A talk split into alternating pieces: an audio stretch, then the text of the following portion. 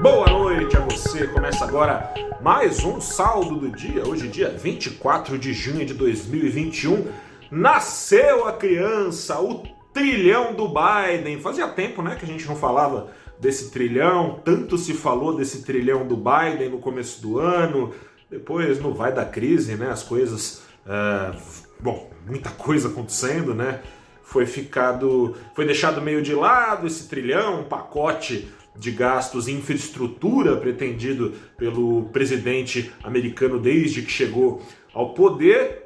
Enfim, Biden anunciou que bateu o martelo, fechou o acordo, apertou as mãos, um acordo suprapartidário, tanto os democratas que o apoiam quanto os senadores republicanos da oposição acertaram, aceitaram que o presidente Joe Biden possa gastar, ou até mesmo seu sucessor, caso ele não seja reeleito daqui a quatro anos, Joe Biden poderá gastar é, essa bagatela aí, que é representante é, de um trilhão, equivalente a um trilhão, perdão, um trilhão, até engasguei, né? Muito dinheiro. Um trilhão de dólares que equivalem ao PIB brasileiro total. Assim, um Brasil inteiro que vai ser investido infraestrutura na maior economia do mundo, que nesse ano vai crescer em padrão chinês, o Fed, né, o Banco Central Americano, na última semana, na última quarta-feira, aquela quarta-feira que segue ecoando ainda, a gente já fala dela nos pregões, subiu a régua, né? Avisou que o PIB americano deve crescer não 6%, como estava sendo previsto pela autoridade monetária, mas 7%. A China deve crescer na casa de 8% esse ano. Enfim, tem um programa aí com uns moldes de uma reconstrução pós-guerra pela frente, os Estados Unidos, com isso, crescimento da maior economia do mundo deve beneficiar uh, o crescimento dos seus principais parceiros comerciais. Com isso nos radares, a alta da bolsa, ainda que um volume bem reduzido ainda de negociações, investidores seguem é, apreensivos em relação ao ritmo dos juros no Brasil também, mas nos Estados Unidos, quando é que vai acabar essa chuva de estímulos? Tá tudo meio bipolar. Hoje o, o volume negociado ficou abaixo de 20 bilhões de reais entre as ações do Ibovespa, sendo que a média no mês está nos 25 bilhões. Ibovespa ainda assim subiu 0,85%, ainda abaixo do patamar que foi perdido naquela quarta-feira. O tal, o mitológico, o incrível, o, enfim, os 130 mil pontos da linha imaginária, da barreira psicológica que foi rompida pelo Ibovespa alguns pregões antes ainda desta super quarta-feira que ficou para trás, mas segue ecoando nos radares. Segue ecoando não só por causa da decisão americana de antecipar o fim de juros zerados por lá, né? Recapitulando aqui, se você ficou por fora, estava previsto para 2024, ficou escrito no comunicado do Fed que essa alta vai acontecer, ao que tudo indica e pelos dados que se tem em mãos até aqui, em 2023, não mais em 2024. Antes disso, deve acontecer o apertão na torneira ali do Fed, as injeções monetárias que têm sido capaz, capazes de trazer ralis para toda sorte de ativo especulativo, bolsa, é, o principal deles, bolsas batendo recorde atrás de recorde. Quando essa torneirinha começar a fechar, é de se esperar alguma correção para baixo, pode acontecer, pode vir estresse, por isso os mercados estão aí receosos, né? A gente fala mercado, quem faz parte do mercado? Os negociantes que negociam, compram ou vendem ativos. Mas tem também a nossa política de juros. E hoje foi dia dele, Bob Fields, Roberto Campos Neto falar.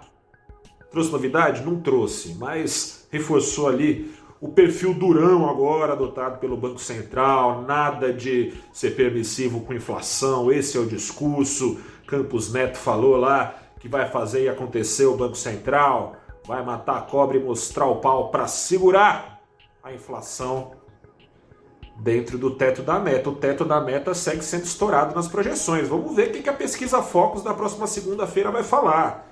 investidores, mesmo já tendo o mercado, já analistas, casas de análise, mesmo já tendo incorporado um cenário de juros em alta, segue apontando que a inflação não só vai estourar o teto da meta, mas vai estourar com mais força. Será que isso muda?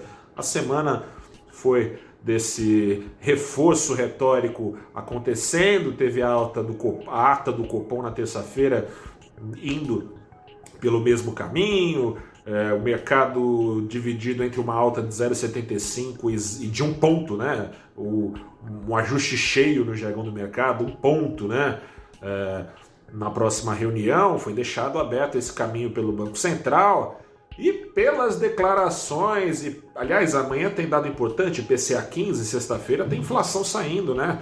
PCA 15, embora seja apelidado prévia da inflação, nada mais mede do que a inflação, assim como o IPCA, né, que é considerado, apelidado também, não é o caso, mas é apelidado como inflação oficial por ser aquele índice levado em consideração pelo Banco Central para fazer a sua política de juros. IPCA 15, diferença do IPCA é que mede os juros entre os dias 15 de cada mês, não do dia 1 ao último dia de cada mês, mas mede com a mesma fórmula o ritmo de inflação. Amanhã, então, sexta-feira, se acompanha no Valor Invest para saber o que, que é o problema, qual o tamanho, o peso do problema que o Banco Central tem pela frente para lidar. Bom, pela frente não, né? No retrovisor, mas enfim, o Banco Central precisa reagir ao retrovisor.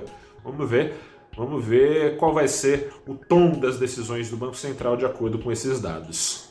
O tom hoje adotado pelo Banco Central puxou o dólar ainda mais para baixo, o dólar que caía é, com apetite ao risco no mundo prevalecendo, aprofundou o tombo hoje com uma queda de 1,16%, renovando o seu patamar mais baixo no ano, patamar mais baixo também em mais de um ano, mais é, do que um ano, porque não antes. É, foi na última, primeira quinzena, perdão, de junho de 2020 que o dólar conheceu um patamar mais baixo que os R$ 4,90 do fechamento do mercado à vista nesta quinta-feira. Amanhã eu volto para falar qual vai ser a reação do mercado diante desse PCA. Atenções devem se voltar novamente para os juros, especialmente aqui no Brasil. Ou lá fora, claro, conforme novidades forem saindo entrando nos radares. Eu sou Gustavo Ferreira, repórter do ValorInvest.com. Reforço meu convite de sempre. Use máscara, se já deu a sua hora de tomar, vai tomar vacina, não esquece da segunda dose. Zé Gotinha tá aqui. Não vejo, não vejo a hora de chegar a minha vez. Dia 15 eu tô lá, batendo na porta do posto de saúde. Espero que não falte vacina, né? Tá faltando aqui em alguns postos de São Paulo. Brasilzão velho de guerra. Grande abraço, até a próxima.